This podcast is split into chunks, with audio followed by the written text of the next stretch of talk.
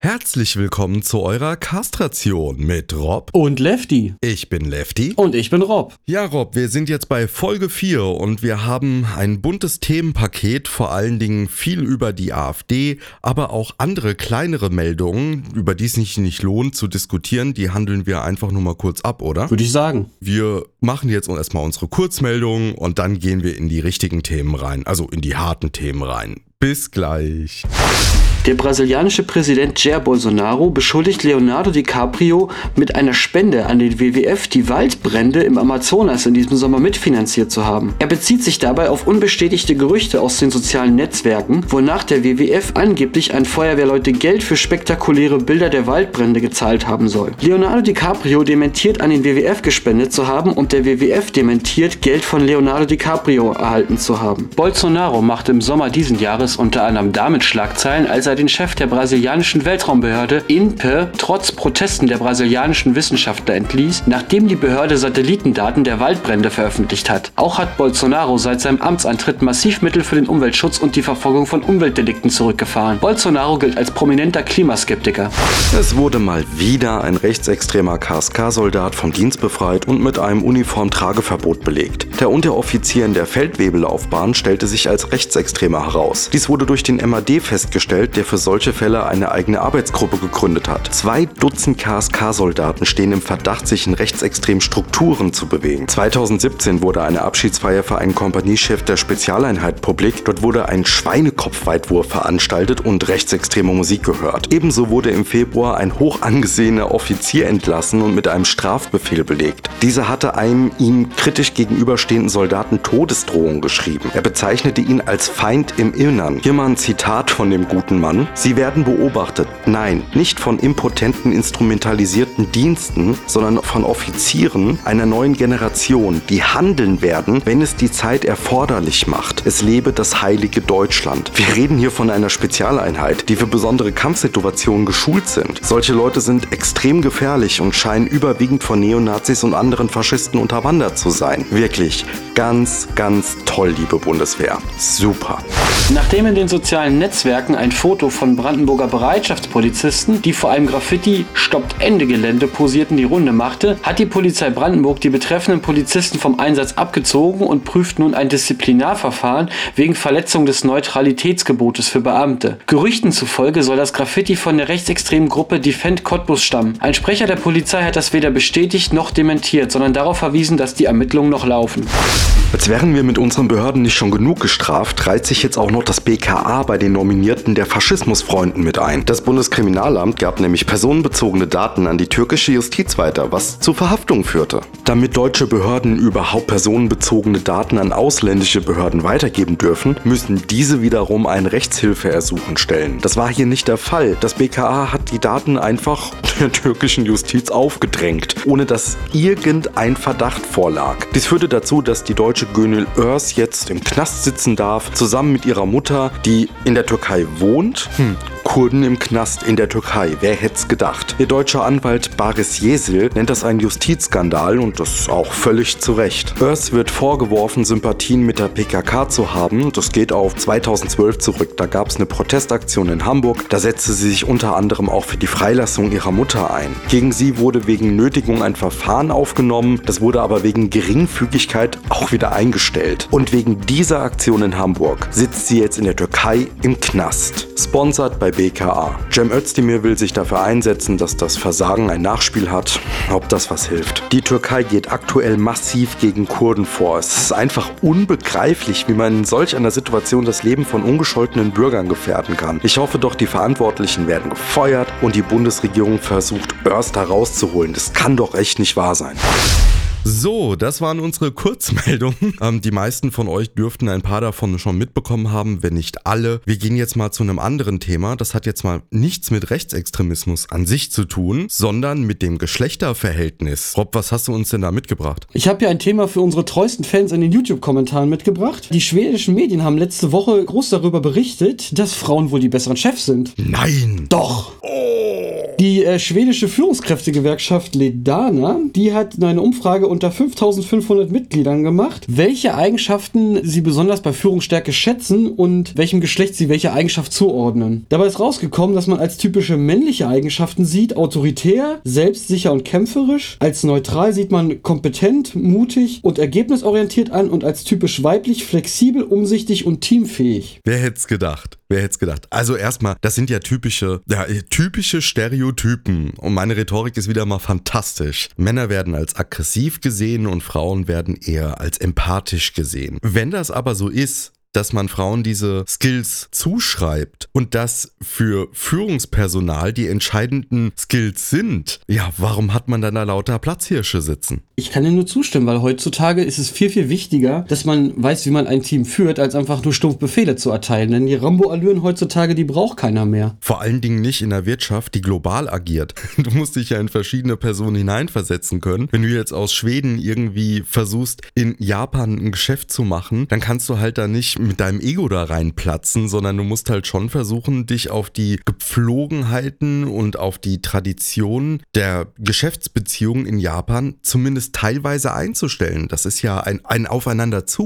Und wenn du das halt nicht kannst, es geht ja auch darum, die Moral in der Firma aufrechtzuerhalten. Und wenn das Personal sich gut fühlt, dann bist du natürlich auch produktiver und effizienter. Und ich kann mich aus meiner Arbeitswelt erinnern, wenn du da halt eben so einen bräsigen Chef hast, der teilweise auch cholerisch eingestimmt ist, dann hat eigentlich keiner Bock zu arbeiten. Und wenn du da halt jemanden hast, der ein bisschen menschlich mit dir umgeht, bist du auch mit einer ganz anderen Mentalität auf deiner Arbeit unterwegs. Und es ist auch viel sinnvoller, die Fehler zu analysieren und zu besprechen, als jemanden nur dafür anzuschreien. Ja, anschreien, ne? Du weißt ja, wer schreit, hat keine Argumente. Gut, okay, dann haben wir jetzt wieder mal erneut eine Studie, die aufzeigt, dass Frauen durchaus fähig sind, Aufsichts- und Chefposten zu besetzen, dies gut machen und vielleicht sogar besser machen als Männer. Vielleicht sollten wir einfach mal unsere Rollenbilder überdenken, was typisch männlich ist und uns fragen, ob wir daran wirklich festhalten wollen, dass wir immer noch davon ausgehen, der Mann müsse mit dem Bären kämpfen können, auch wenn keine Bären mehr da sind. Und wir kommen jetzt zu einem Thema und wer hätte es gedacht, es geht um die AfD. Also wir wünschten auch, wir könnten euch mal andere Themen anbieten oder eine Folge anbieten ohne AfD, weil es doch echt nervt, aber es passiert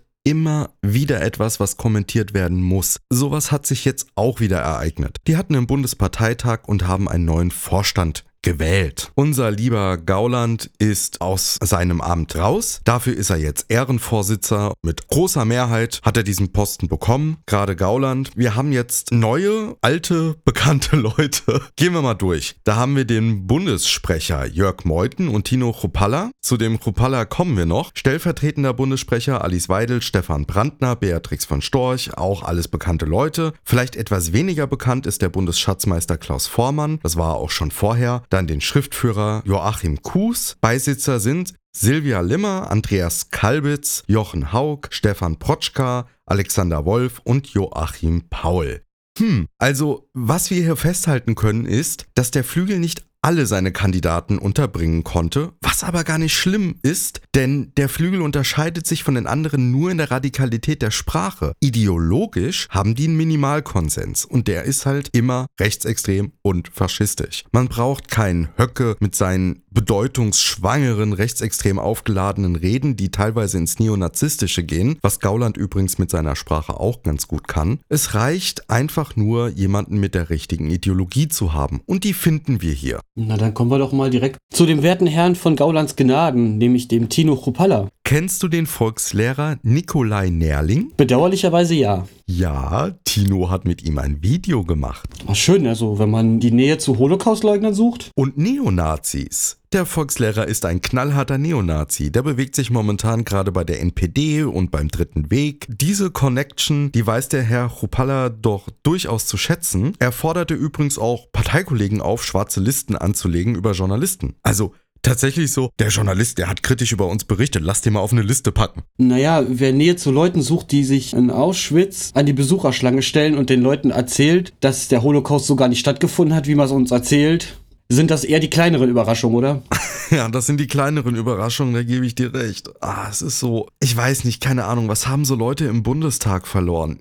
Normalerweise Ja gut, da kommt der kleine Linksextree wieder raus. Gut, über so Leute wie Stefan Brandner braucht man nicht reden. Da haben wir alle mitbekommen, dass der Mann gerne twittert, besonders nach rechten Terroranschlägen. Beatrix von Storch braucht man auch nichts sagen. Ne? Adelslobbyistin, fundamentalistische Christin, hat auch vom Nazireich profitiert. Wen man vielleicht weniger kennt, ist der Klaus Vormann. Es gab ja eine Spendenaffäre, da ist ja auch Meuthen drin verwickelt und da ist Weidel verwickelt. Dieser Typ ist der Schatzmeister. Das heißt, er müsste die Sachen eigentlich festgestellt haben, wenn da Probleme mit Geldern auftauchen. Und gegen ihn läuft tatsächlich auch ein Verfahren in der Sache. Kalbitz ist ein bekannter Neonazi. Dann haben wir diesen Jochen Haug, der ist Mitglied in der katholischen Studentenverbindung Reno Balzia Köln. Ich habe sie nicht gegoogelt, aber das ist mit Sicherheit nicht toll. Da gehen wir dann in den Shownotes nochmal einen Link raus dazu, falls da jemand selber nochmal nachschauen will. Dann gibt es den Stefan Potschka. Den Namen, den hat man öfter schon mal gehört. Ähm, mir war das relativ unbekannt, was der Mann der jetzt eigentlich macht. Der ist tatsächlich ein Finanzier eines Denkmals in Polen, was die rechtsextremen Kämpfer von 1920, also aus den 1920er Jahren, verherrlicht. Großartig. Dafür hat der Mann Geld und er verharmlost die Shoah. Findet er auch nicht so schlimm, wie das vielleicht der Normalbürger tut. Und hat einen rassistischen Volksbegriff. Ich habe die Information übrigens von einem ganz tollen Twitter-Account, den könnt ihr mal bitte folgen, den verlinken wir auch. Das ist der Sonderberater gegen Rechts. Der hat eine ganz tolle Liste geschrieben. Da stehen wirklich nur Fakten drin, keine großen Erklärungen. Also falls ihr es knapp zusammengefasst haben wollt, schaut euch diesen Thread mal bitte an. Also wir können festhalten, die AfD ist rechtsextrem seit eh und je und hat sich mit diesen Leuten weiter radikalisiert.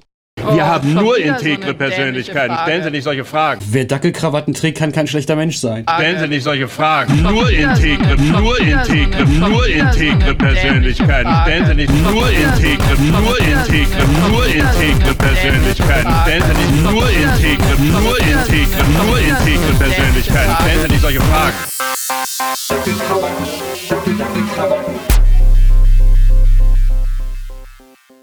Wir bleiben mal bei der AfD. Die AfD ist uns bekannt. Was uns weniger bekannt ist und wofür wir oftmals nur ein Bauchgefühl haben, das ist die Wählerschaft. Und über die Wählerschaft sagt man ja, ja, das sind nicht alles Rechtsextreme, teilweise sind einfach nur Leute dabei, die sind desillusioniert von der Politik oder sie sind besorgt. Und das hat sich wohl auch Forsa gedacht, dass man da vielleicht ein bisschen tiefer graben sollte und sich mal angucken sollte, was haben die eigentlich für Überzeugungen. Und die haben eine Studie gemacht. Und was hat diese Studie jetzt ergeben? Ja, die Studie hat genau das ergeben, was das Bauchgefühl uns allen sagt. Wir haben zum Beispiel die Frage, ob rechtsradikale Gruppen in manchen Punkten durchaus Recht haben. Das sehen 75 Prozent der AfD-Anhänger so und in der Bevölkerung ohne AfD-Präferenz sehen das nur 21 Prozent so. Und das entspricht ungefähr dem Anteil der Anhänger der NPD, DVU oder Republikaner vor fast 20 Jahren.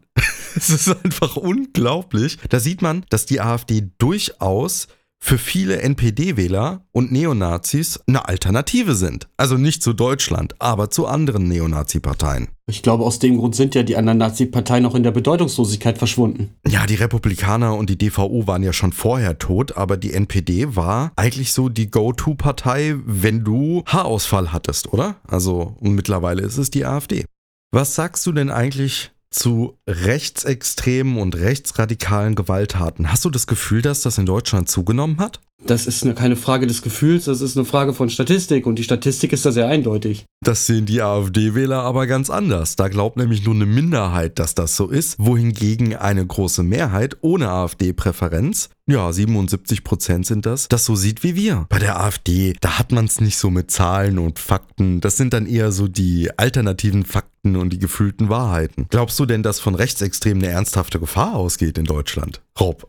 Ja. Ja, AfD-Anhänger, da gibt's nur 20 Prozent, die sagen, hm, die könnten vielleicht ein bisschen gefährlich sein. Aber nur vielleicht. Aber nur vielleicht. Ich meine, so ein Lübcke, ne, also ich meine, ein bisschen Schwund ist immer und was da so in Halle passiert ist, das war ja auch nur Volksfleck der Antifa, das wissen wir doch alle.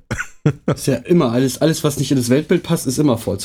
Wir hatten ja 2015 ein paar Leute, die versucht haben, nach Deutschland zu kommen, weil es denen halt in ihrer Heimat nicht so gut ging, um es mal dezent auszudrücken. Mit Vorsicht. Unter den Leuten, die nicht AfD wählen, finden nur 25 Prozent, dass wir momentan zu viele davon haben. Frag mal, was die AfD-Anhänger glauben. Na, wie viel Prozent sind's?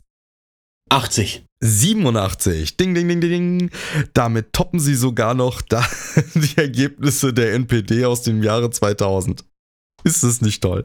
Traurig, traurig, traurig. Ja, und da machen wir jetzt mal kein Ratespiel mehr draus. 81% der AfD-Anhänger glauben, dass Deutschland überfremdet ist. Überfremdung bitte in Anführungszeichen. Das ist nämlich ein Begriff aus dem Rechtsextremen tatsächlich. Und nur 25% der Wahlberechtigten ohne AfD-Präferenz hat das Gefühl, dass wir momentan zu viele allochtone Personen in Deutschland haben. Gut, okay, also wir haben eine rechtsextreme Führungsriege in der AfD, die Leute mit etlichen Skandalen in den Vorstand wählt und sich dadurch weiter radikalisiert und den Flügel stärkt. Auch wenn der Flügel vielleicht nicht jeden Kandidaten durchsetzen konnte, ist man trotzdem gut miteinander in Verbindung und im regen Austausch. Und wir haben eine Wählerschaft, die teilweise sogar noch radikaler ist als die Wählerschaft der NPD. Das ist eine gute Mischung. Ich weiß nicht, was hältst du von der Idee, die AfD zu verbieten? Jetzt mal ganz ehrlich. Also wenn es schon bei der NPD damals nicht geklappt hat, aber gut, bei der NPD war es ja, dass die NPD ja zu einem nicht unwesentlichen Teil aus Verfassungsschutzmitarbeitern bestanden hat, beziehungsweise V-Leuten.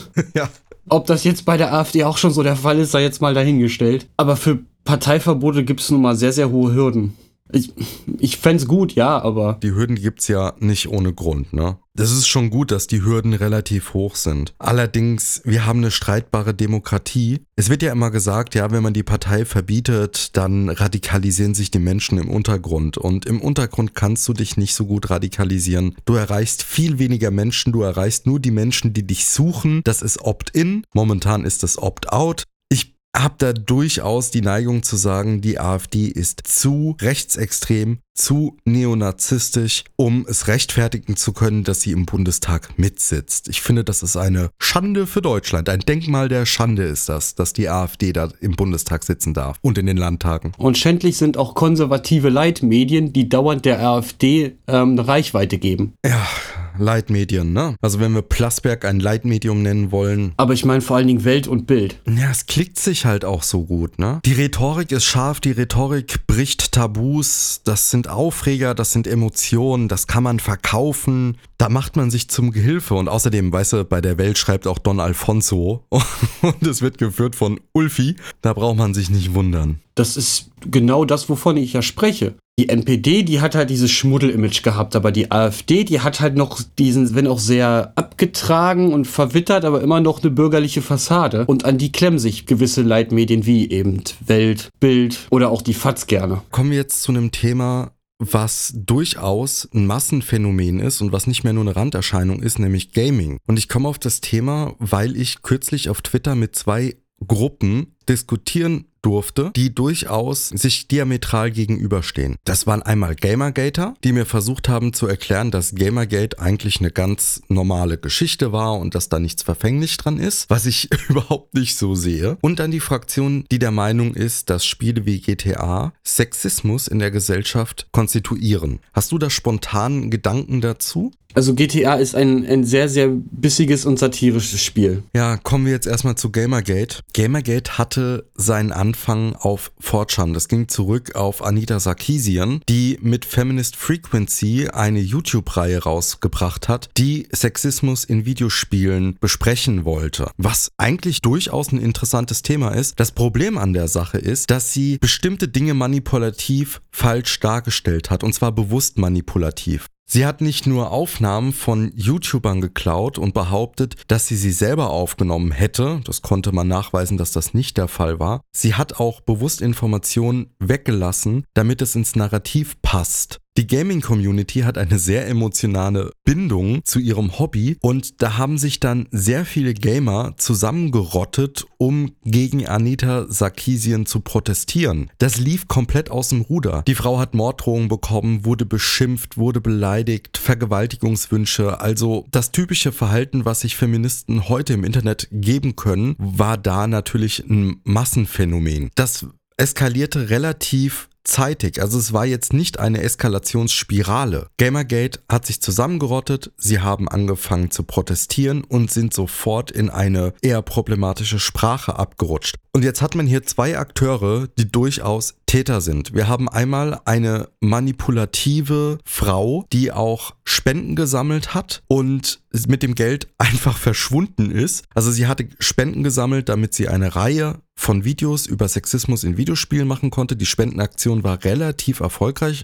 Es war Crowdfunding gewesen. Und dann hat sie wesentlich mehr Geld eingenommen, als sie gefordert hatte und war dann auch erstmal weg mit dem Geld und hat keine Videos mehr produziert. Als sie dann von den Leuten, die gespendet haben, outgecallt wurde, hat sie dann nachträglich ein paar mehr dürftige Videos rausgehauen, die auch kaum mehr Inhalt hatten und ja, mehr schlecht als recht produziert waren. Und du hast auf der anderen Seite wütende Spieler gehabt, die die Frau versucht haben, psychologisch wirklich fertig zu machen. Ich kann mir vorstellen, das hinterlässt Spuren. Wenn du halt aufstehst und du machst deinen Laptop an oder deinen Computer an und das erste, was du siehst, sind Todesdrohungen, das hinterlässt halt einfach kein gutes Gefühl für den Tag. Was Gamergate auszeichnet ist, dass sich verschiedene Leute an diese Bewegung dran geheftet haben. Das waren Leute wie Stefan Molyneux und Sagan Akkad, die dann diesen Antifeminismus aufgenommen haben, ihn auf den gesamten Feminismus generalisiert haben. Jordan Peterson spielte da auch eine Rolle und die wurden dadurch relativ populär und hatten dann die ganze Gamergate-Bewegung, die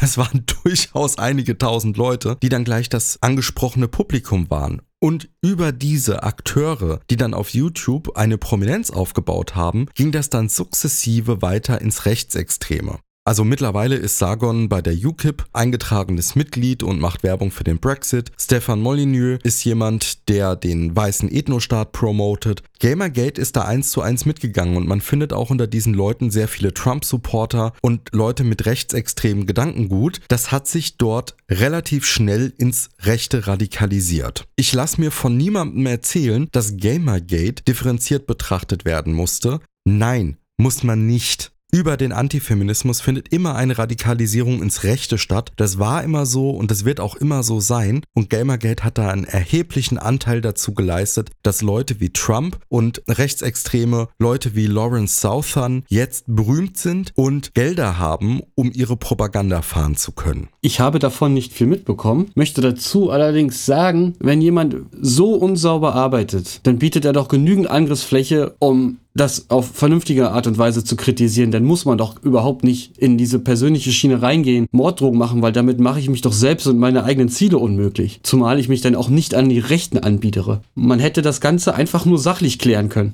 Den hätte sie den Image-Schaden gehabt, den öffentlichen, und man hätte nicht die eigene Bewegung damit kaputt gemacht oder die eigene Idee damit unmöglich gemacht, so rum gesagt.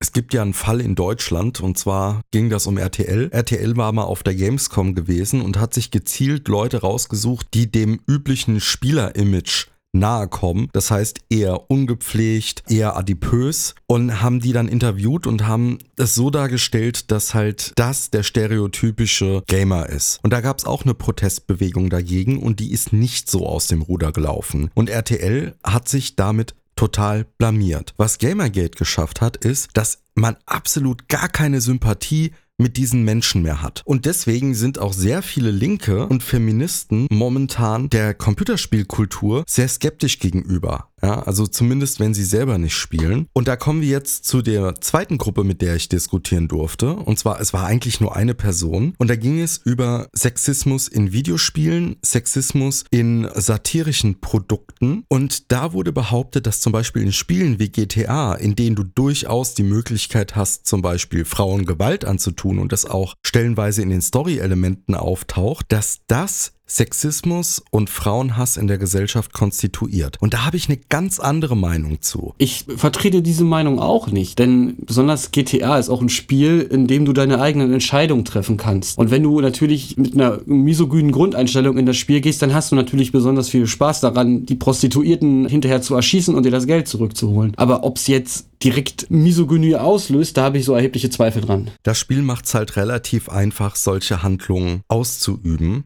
kann mir auch vorstellen, dass Leute, die jetzt nicht unbedingt misogyn sind, diese Option das ein oder andere mal nutzen, einfach nur, weil es sie gibt. Da steht für mich jetzt die Frage im Raum, schafft man es, wenn man sich lange mit solchen Inhalten beschäftigt, dann in ein misogynes Mindset reinzufallen, einfach nur, dass man solche Verhaltensweisen einübt. Ich glaube das nicht. Für mich hat das was mit Analogiezauber zu tun. Also diese Argumentation. Der Begriff Analogiezauber geht auf Fraser zurück. Das stammt aus dem Buch Der goldene Zweig und da beschreibt er die homöopathische Magie. Also der hat sich magische Rituale in bestimmten Volksgruppen angeschaut und hat die unterschieden in verschiedenen Gruppen. Und die homöopathische Magie ist im Prinzip das, was Analogiezauber beschreibt und zwar das Gleiches oder ähnliches Gleiches hervorbringt. Zum Beispiel, dass wenn du jetzt ein Holzkind schnitzt, also ein Baby aus Holz schnitzt und einer Frau in den Schoß legst, dass das dann auch dazu führt, dass sie besonders fruchtbar wird und dass auch die Geburt gut verläuft. Wir finden diesen Gedanken auch in der heutigen Homöopathie wieder bei den Globulis. Ne? Wenn du das Gift nur oft genug verdünnst, dann verdünnt sich auch die Beschwerde sozusagen. Ich habe das Gefühl, dass dieses Denken auch hier stattfindet.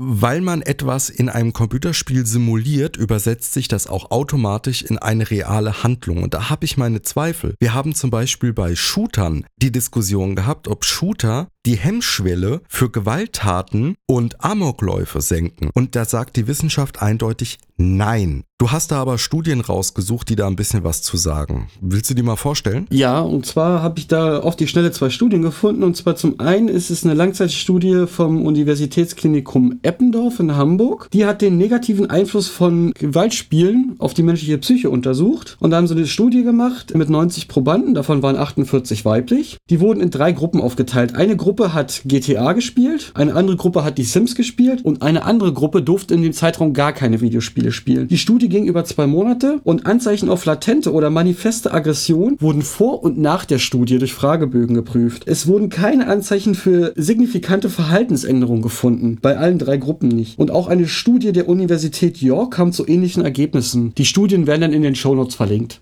Ja, es gibt auch das gemeine Weltsyndrom. Da verlinke ich auch nochmal in den Show Notes. Da hat man sich angeschaut, was passiert mit Menschen, die besonders viel Gewalt in Filmen konsumieren. Und da hat man rausgefunden, dass die Menschen eher nicht zu einem aggressiveren Verhalten neigen, sondern eher zu dem Gefühl kommen, dass sie schneller Opfer von Gewalt werden. Also, dass eine verzerrte Wahrnehmung dadurch konstituiert wird, dass Gewalt wesentlich öfter vorkommt, als sie es tut. Und sowas würde ich auch bei Sexismus sagen, dass wenn man jetzt zum Beispiel sehr, sehr viel spielt, also wirklich viel spielt und überwiegend Inhalte, die sexistischer Natur sind, dass das Frauen das Gefühl geben kann, dass Sexismus in der Gesellschaft viel stärker vorhanden ist, als es wirklich der Fall ist. Und das wäre dann natürlich ein Effekt, über den man reden muss. Also es beeinflusst weniger Männer dazu, sexistisch zu sein, sondern eher, dass Frauen sich in der Gesellschaft unwohler fühlen. Aber kommen wir jetzt mal weg von diesen Dingen und mal eher zu den Anekdoten. Wie hast denn du das Verhältnis Mann und Frau in Computerspielen erlebt? Also in meinen persönlichen Erfahrungen ist das immer eher eine Nudelsuppe.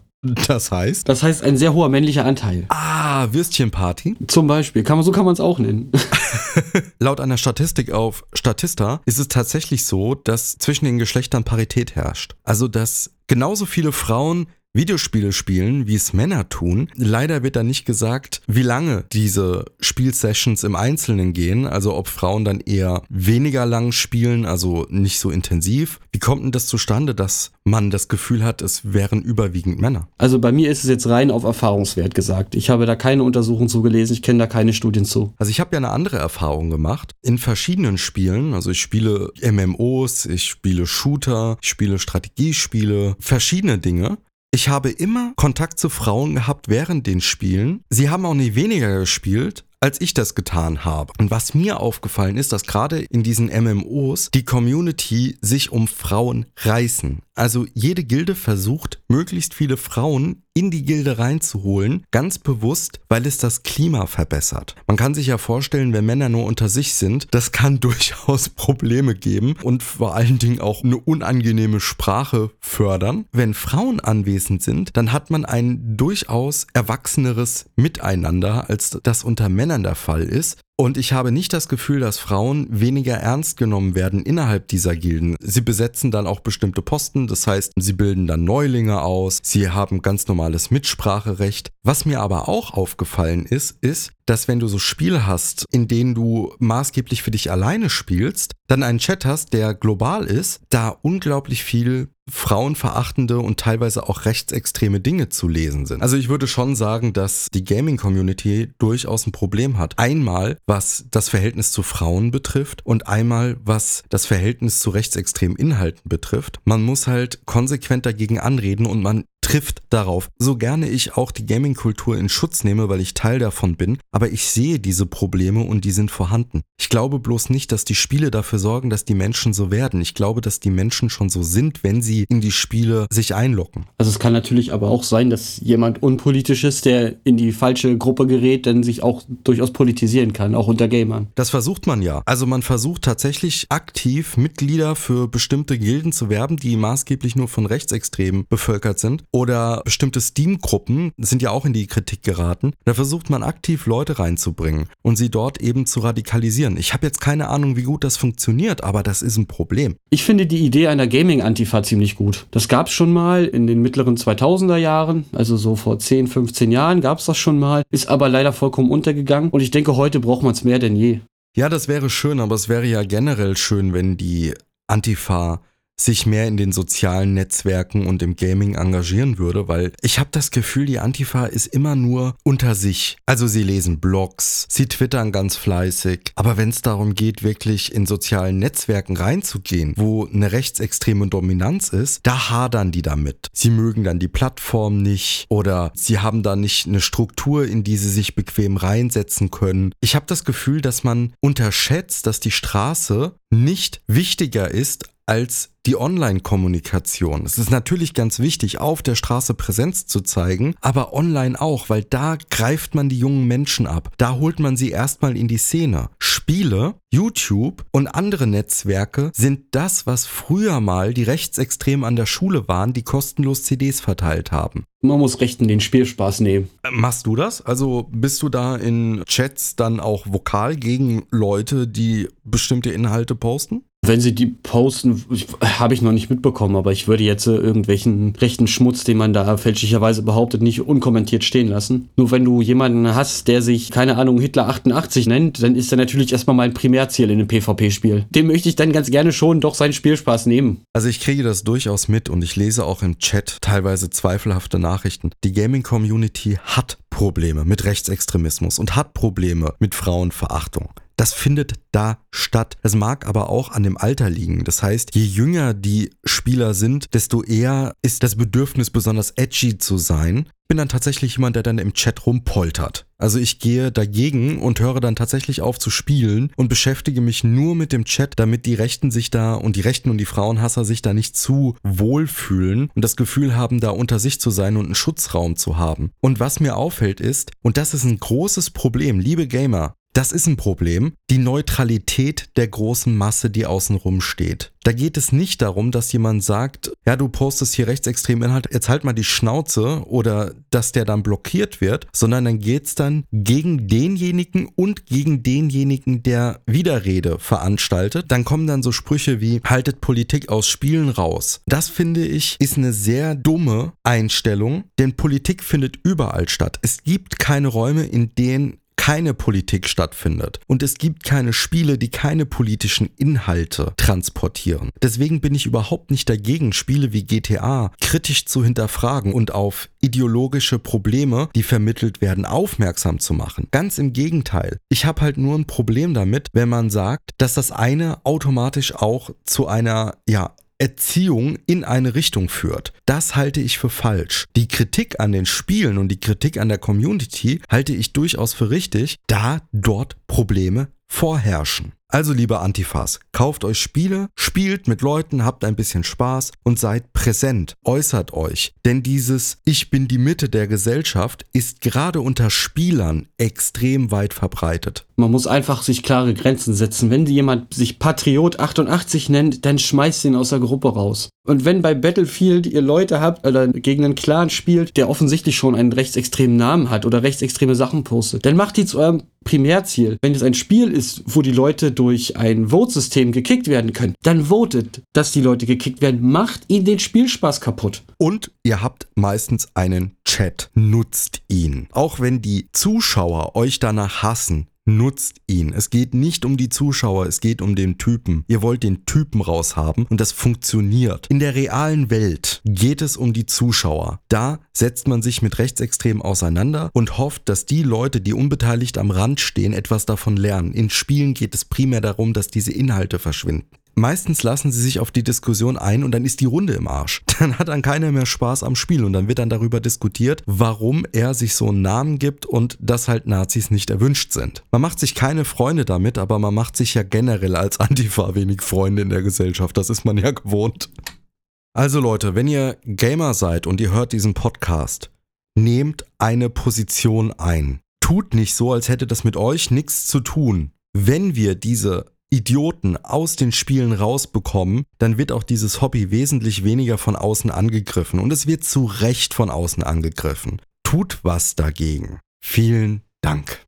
Zum Rausschmiss ein weiterer Teil der nicht enden wollenden Serie Nazis blamieren sich vor Gericht. Das Landgericht Görlitz verhandelt im Moment eine Klage vom Verein 1% gegen Facebook. Und zwar klagt 1% gegen die Accountsperrung auf Facebook und Instagram. Die Accounts von 1% wurden deswegen gesperrt, als 1% eine Werbetafel zur Landtagswahl in Brandenburg auf dem Gelände einer Behörde in Potsdam-Babelsberg aufgestellt hat. Ein Journalist hat das öffentlich gemacht und das auch öffentlich kritisiert und wurde daraufhin über Social-Media-Kanäle von 1% gedoxt und auch belästigt. Deswegen hat Facebook und Instagram alle Zugänge, also alle deutschen Zugänge von 1% gesperrt und dagegen klagt 1%. Während der Verhandlung hat Vereinsvorstand Philipp Stein eidesstattlich versichert, die identitäre Bewegung nicht finanziell unterstützt zu haben. Auf Twitter hat Robert Wagner eine beeindruckende Liste zusammengestellt, die stark den Eindruck erweckt, dass Philipp Stein einen Meineid geleistet hat. Unter anderem promotet 1% in ihrem eigenen Blog Projekte von und mit IBLern unterstützt zu haben. Zum Beispiel den Rapper Komplott oder das YouTube-Format Laut gedacht. Ende 2016 hat Philipp Stein in der Welt in einem Interview persönlich gesagt, dass er identitäre Projekte finanziell unterstützt hat. Von den sechs Vereinsmitgliedern von 1% sind unter anderem Julian Monaco, Volker Zierke und Michael Schäfer Mitglied der identitären Bewegung. Und Philipp Stein ist auch selbst auf einem identitären Festival aufgetreten. Hast du dazu noch eine Meinung?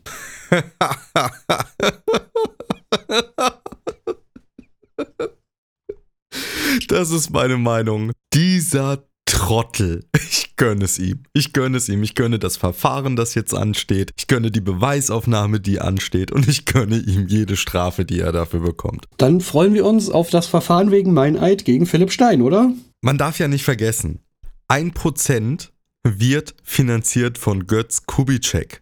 Götz Kubitschek, der ganz eng verwoben mit Martin Sellner ist und der deutschen IW. Okay, damit sind wir auch schon am Ende dieser Folge und na, ihr kennt das Spiel. Liken, abonnieren, E-Mail schreiben, Kommentare hinterlassen, auf Twitter folgen. Alle Links sind in der Beschreibung. Ach so, wir haben übrigens einen öffentlichen Discord von der NWO Propagandazentrale, unter dessen Schirm wir das hier alles machen, bezahlt von Mossad, wie, ne, weil neue Weltordnung. Da könnt ihr übrigens auch drauf und da könnt ihr mit uns auch diskutieren, falls ihr mit uns diskutieren wollt. Den Link, den packen wir auch in die Beschreibung. Ansonsten wünschen wir euch eine schöne Woche. Bis dann. Auf Wiedersehen. Das war wieder mal sehr dürftig. Du kennst mich. Willst du nochmal? Ähm. Nee. okay, dann nicht. Sag nochmal Tschüss. Tschüssi. Nur integre, nur integre, nur integre Persönlichkeiten.